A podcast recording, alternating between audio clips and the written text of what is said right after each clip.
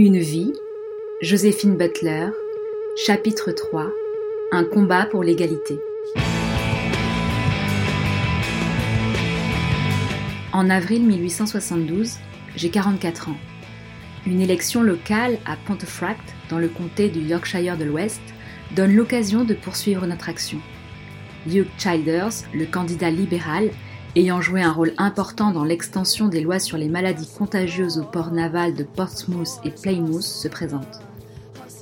Nous organisons une réunion de militantes dans un grenier, faute d'avoir obtenu une salle communale. Mais des hommes viennent répandre du piment sur le sol pour nous empêcher de parler. Après avoir nettoyé la salle, les opposants mettent le feu à des bottes de foin sous le grenier et bloquent la sortie. Les saboteurs lancent en plus des pierres contre les fenêtres pour que le verre cassé nous blesse. Deux policiers finissent par arriver, mais observent la scène sans sourciller. Nous parvenons finalement à nous échapper. Plusieurs assaillants sont par la suite identifiés comme des membres du comité de Hugh Childers, qui sera finalement élu. En décembre, je retrouve le Premier ministre William Ewart Gladstone au Collège de Liverpool. Bien que sympathisant de notre association, il m'avoue être politiquement incapable de nous soutenir publiquement. En 1874, j'ai 46 ans. Les élections générales sont remportées par les conservateurs et notre représentant au Parlement perd son siège. Je suis abattu. C'est comme si tout le travail que nous avions fourni pour nous lier aux libéraux devenait vain. Le nombre de partisans pour le changement du statut des femmes est désormais trop faible. En juin de cette année-là, des représentants des diverses associations dédiées à la lutte pour le rejet des lois sur les maladies contagieuses se rencontrent à York dans le but de discuter des stratégies à venir. Le révérend Collingwood fait un discours enflammé dans lequel il avance qu'il ne s'agit pas seulement d'un problème britannique et que nous devons organiser un mouvement européen.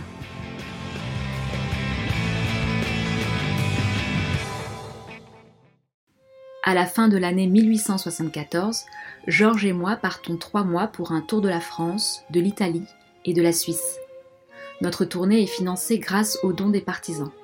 À Paris, je suis soumise à une surveillance policière constante, mais je parviens quand même à visiter des bordels, des prisons et des refuges pour femmes et jeunes filles, y compris un qui abrite 400 filles âgées de 5 à 11 ans ayant été sauvées de la prostitution.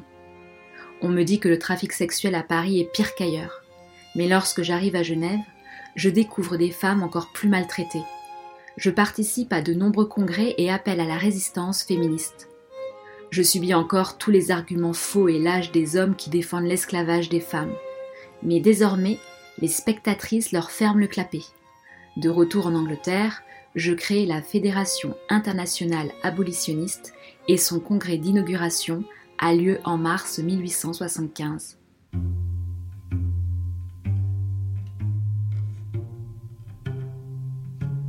Le dimanche de Pâques de cette année-là, le corps de Jane Percy, une veuve de 36 ans de classe moyenne, est retrouvé flottant dans un canal.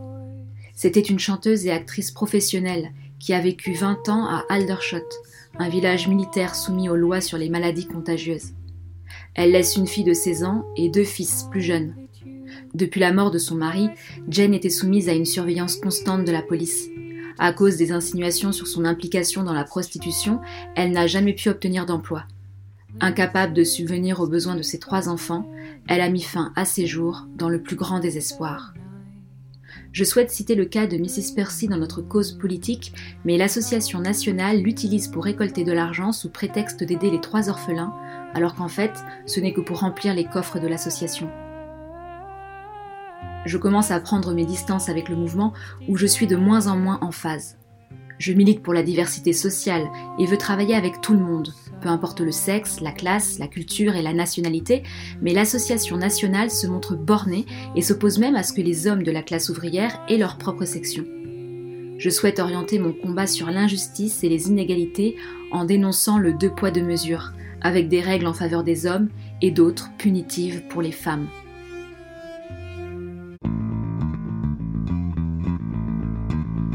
Je m'engage aussi contre la prostitution des enfants, convaincu que les crimes sexuels sadiques à l'encontre des mineurs sont directement liés à la réglementation de la prostitution. En effet, si la prostitution est tolérée par l'État, cela donne implicitement aux hommes la permission de rechercher la stimulation du viol et de la violence sans la moindre considération pour la victime. Plus les victimes sont jeunes, plus elles sont tendres et innocentes, plus elles sont vulnérables et terrifiées, et plus elles ont de la valeur. D'après la loi anglaise, séduire une enfant de moins de 12 ans est un crime. Entre 12 et 13 ans, c'est un délit mineur. Mais au-delà de 13 ans, ce n'est aucunement considéré comme une offense à la loi. À cause de ça, des milliers de jeunes filles irlandaises, anglaises et écossaises sont trompées puis enlevées pour être vendues sur le marché des bordels légaux européens.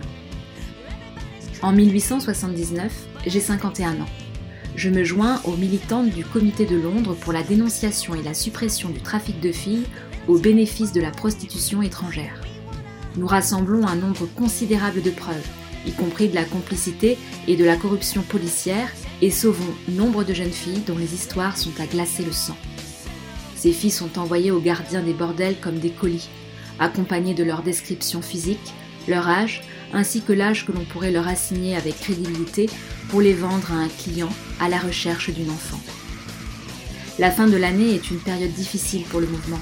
Je suis souvent malade à cause du stress du militantisme, des attaques des opposants, du désespoir face à l'énormité de la tâche, mais aussi des départs et des désaccords des partisans.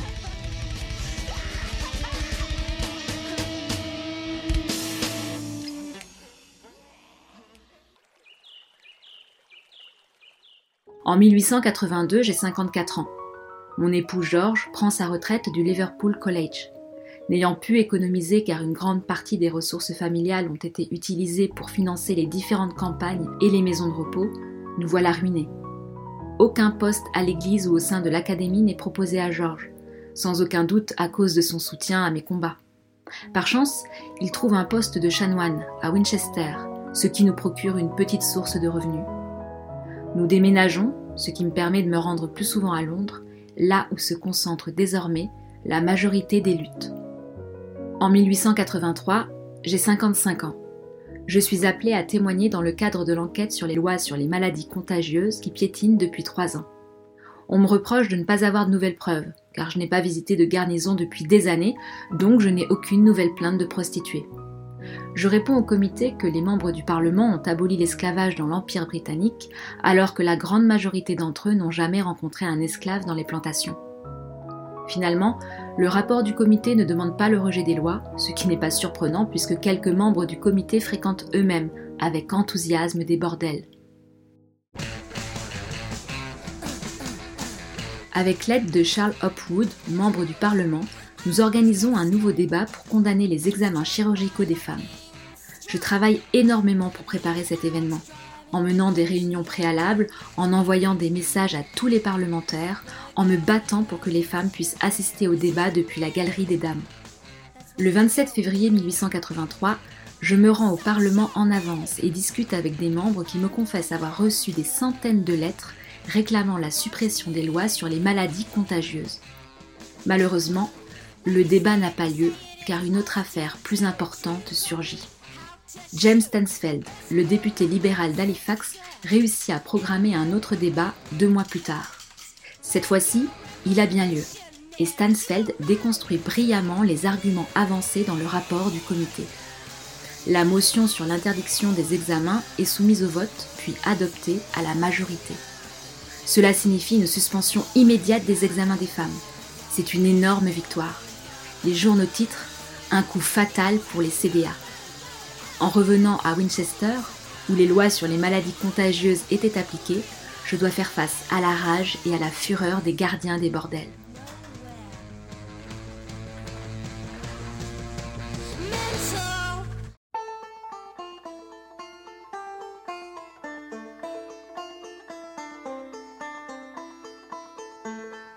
En mai 1885, j'ai 57 ans.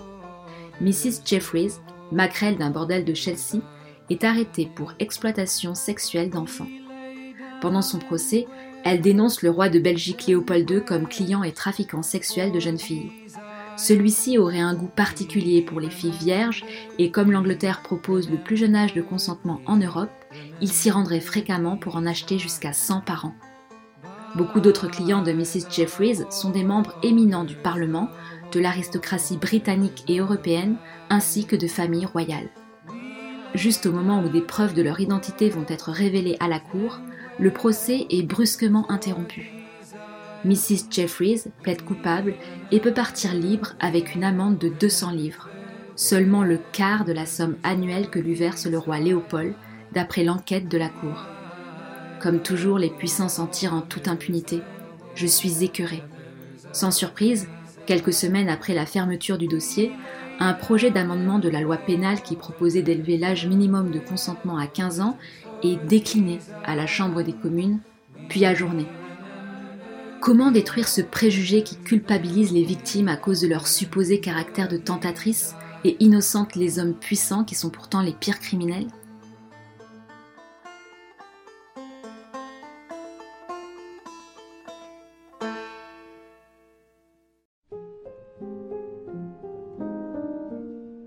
Déterminé à dénoncer les réalités et les proportions de la prostitution des enfants, ainsi que la complaisance du Parlement, je décide de collaborer avec William Stead, l'éditeur du journal The Paul Mall Gazette, qui veut que j'écrive un article sur la prostitution des enfants dont j'ai été témoin en Europe. William a besoin de preuves montrant que des enfants sont fournis par leur mère, qu'elles sont examinées pour vérifier leur virginité, qu'elles sont droguées afin de les rendre plus dociles pendant leur viol, et enfin qu'il y a un vaste trafic de filles vers les bordels légaux en Europe. Je présente à William Rebecca Jarrett, ancienne trafiquante de filles vierges à Londres.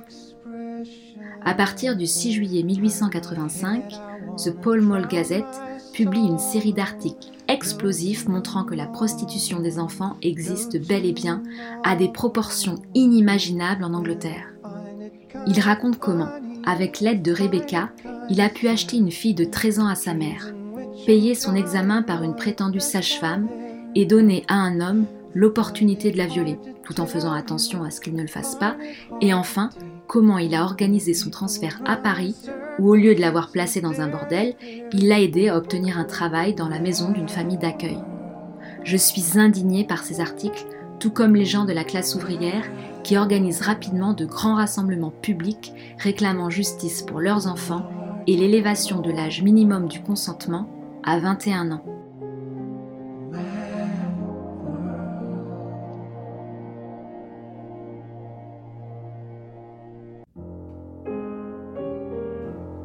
La menace implicite d'être expulsé du Parlement pousse les députés à se concentrer sur ces problèmes et le 10 août 1885, ils votent la Criminal Law Amendment Act, un amendement qui élève l'âge minimum de consentement à 16 ans mais c'est un coup d'épée dans l'eau car je sais que l'accusé pourra toujours prétendre qu'il ne sait pas quel âge véritable a sa cliente.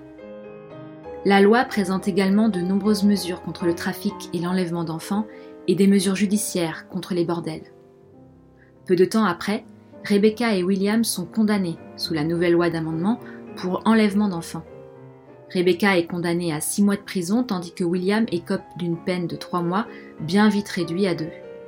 L'hypocrisie de la société est poussée encore plus loin, car William passe deux mois d'enfermement dans une pièce chauffée, tapissée et pourvue de livres, tandis que Rebecca croupit dans une cellule froide de pierre nue. Et bien sûr, on m'accuse d'être responsable de leur sort.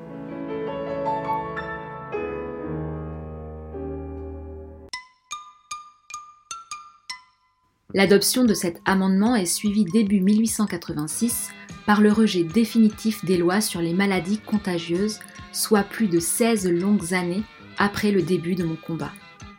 Après cette victoire, je souhaite que l'Association nationale des dames monte une campagne contre des lois équivalentes dans les colonies de l'Empire britannique.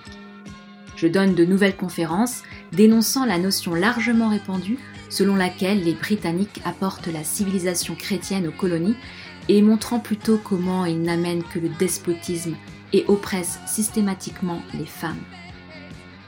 Comme ma santé est de plus en plus fragile et que mon mari est malade, je dois abandonner une partie de mon travail pour m'occuper de lui. Ne pouvant voyager en Inde, je demande à mon ami éditeur, Alfred Dyer, et à sa femme d'y mener une campagne. Mais je suis vite consternée devant leur attitude moralisatrice et critique envers les femmes. Les autorités coloniales britanniques en Inde reconnaissent s'être procuré des jeunes femmes pour le bon plaisir des troupes de la couronne Une motion pour supprimer les lois sur les maladies contagieuses en Inde est votée au Parlement de Westminster, mais le gouvernement colonial indien refuse de s'y soumettre et au contraire étend leur application. En mars 1890, je vais sur mes 62 ans. Georges décède. Je m'engage dans une nouvelle campagne pour mettre fin à la réglementation des bordels en Suisse, mais qui n'aboutit pas. J'écris une biographie de Georges et un livre sur le mouvement abolitionniste, Personal Reminiscences of a Great Crusade, souvenir personnel d'une grande croisade. Un an plus tard, j'aide deux Américaines, la docteure Kate Bushnell et Elizabeth Andrews, à organiser un tour de l'Inde et rassembler des preuves. Grâce à leurs efforts, le fichage et l'examen régulier des femmes suspectées d'être des prostituées sont enfin interdits. En cette fin de siècle, un mouvement de pureté sociale naît et je suis choquée d'apprendre que de nombreux partisans de la campagne contre les lois sur les maladies contagieuses en fassent alors partie. Pour moi, la prostitution est le résultat d'une inégalité de position des femmes sur les plans politiques, légal, social et économique avec les hommes. Et cela ne peut pas être résolu par la punition et la répression, mais seulement par un bouleversement profond de l'ordre social. Ce mouvement de pureté sociale est une trahison et causera encore plus de souffrance aux femmes, individuellement et collectivement. Je suis encore plus consternée lorsque des femmes de classe supérieure s'emparent de la Fédération internationale et remettent au goût du jour des examens médicaux uniquement pour les femmes pauvres.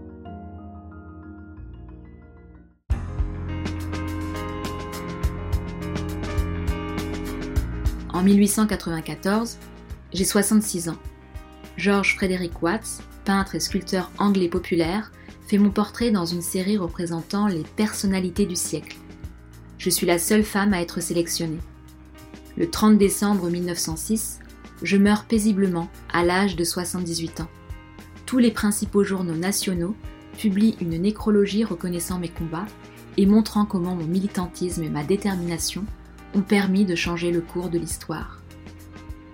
On m'a souvent rangé dans la case âme charitable de la petite bourgeoisie. Pourtant, j'ai inspiré le modèle scandinave dont les peines pour avoir sollicité un acte sexuel contre de l'argent ont le même objectif, celui non pas d'enfermer un grand nombre d'hommes, mais de changer leur comportement. En 2014, des sociologues de l'université de Dundee m'ont décrit comme une militante de la pureté sociale. Ce jugement est tellement loin de la vérité. Ma critique du système de prostitution est fondée sur des travaux approfondis, aux côtés de femmes et de jeunes filles qui en faisaient partie, et sur une vie de recherche sur les inégalités du système qui était la réalité du quotidien de ces femmes. Sans mon énergie et mes talents de leader, il est fort possible que le système de prostitution réglementé au Royaume-Uni soit resté en l'état. La prostitution est une institution de la domination masculine qui vise à soumettre les femmes en tant que classe sociale. Pour obtenir un vrai changement, un mouvement de résistance collective est indispensable. Les femmes qui se trouvent actuellement dans la prostitution, les femmes qui ont échappé à la traite, les femmes de la classe ouvrière, de la classe moyenne et de la haute société, toutes les femmes ont un rôle essentiel à jouer dans ce combat pour l'égalité.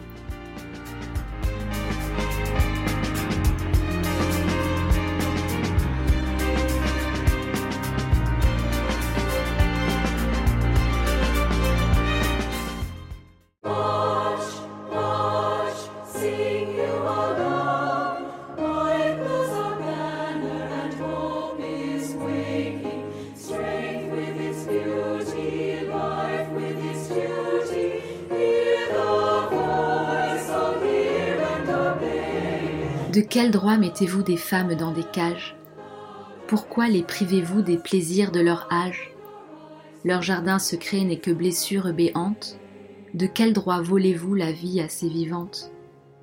Chers élus, pensez-vous que Dieu vous a choisis pour condamner les femmes à la dystanasie Qu'ont-elles ainsi commis toutes ces innocentes pour être les martyrs de thèses affligeantes? Ignorez-vous que leur sort au vôtre se comme la mère épouse assurément le sel. Prenez garde au cachot dont vous ornez vos murs. Plus la femme se tait, plus l'amertume dure. Mais comme le phénix qui renaît de ses cendres, elles reviendront armées, prêtes à se défendre. Déterminées, plus solidaires que jamais, elles brandiront le glaive de l'égalité. Une vie, Joséphine Butler, un combat pour l'égalité, fin du chapitre 3.